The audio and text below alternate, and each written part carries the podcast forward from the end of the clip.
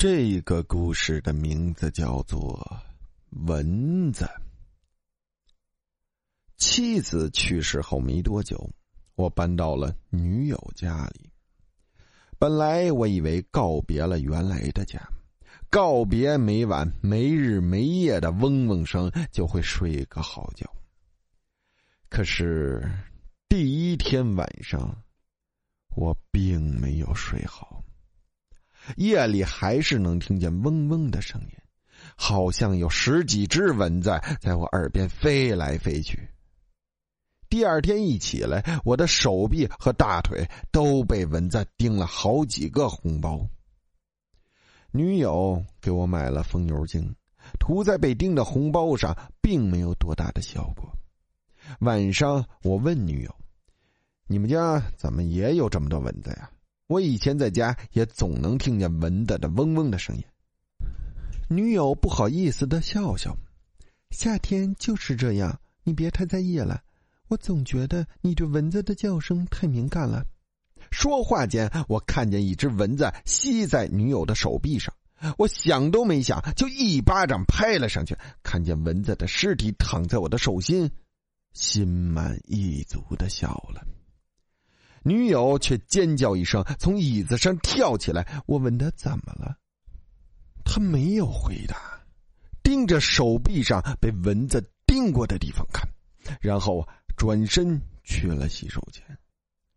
过了一会儿，她苍白着脸从洗手间出来，对我说：“我觉得蚊子的尸体特恶心，下次再有蚊子叮我，你别帮我拍了。”说话间，女友的脸上闪过一丝厌恶的表情。夜里还能听见蚊子的嗡嗡的声音，女友似乎也睡得并不安稳，翻来覆去的。第二天，我决定去超市买几盒蚊香和杀虫剂来。女友死活不同意，她还让我涂风油精，我没听她的。下班后就买好了杀虫剂，朝屋子的每个角落都喷了喷。看见蚊子的尸体掉在地上，我突然感受到了前所未有的满足感，并且决定一会儿再把这些蚊子的尸体烧为灰烬。女友也下班回来了，一开门就捂着鼻子站在了门外，死活不肯进来。我得意的让他看着地上蚊子的尸体，哪知他看完后差点要吐出来，直骂我变态，还说他最受不了杀虫剂的味道，要我陪他去外面吃饭。我们在外面逛到深夜，直到屋子里杀虫剂的味道全部散尽，他才肯回家。夜里。我竟然又听见蚊子在耳边发出的嗡嗡声，迷迷糊糊的醒过来，突然看见女友趴在我身上，瞪着两只眼睛，直勾勾的看着我。她脸上挂着的笑容也说不出的诡异。我的脑中突然浮现出女友最近不寻常的反应，一下子从迷糊的状态惊醒了。我心里一慌，颤抖着声音问他：“怎么了？”女友突然坐了起来，咧嘴对我笑了一下，嘴里似乎有什么东西。本来还想多等几天的，可我实在受不了你的杀虫剂了。说完，他的嘴突然变得又细又长，那张嘴似乎要插进我的身体里。我想都没想，抄起了一旁的烟灰缸，就往女友的头上砸过去。他甚至连哼都没哼，一声就倒在了床上。我终于明白，每个晚上的嗡嗡声都是从他嘴里发出来的，他才是那只。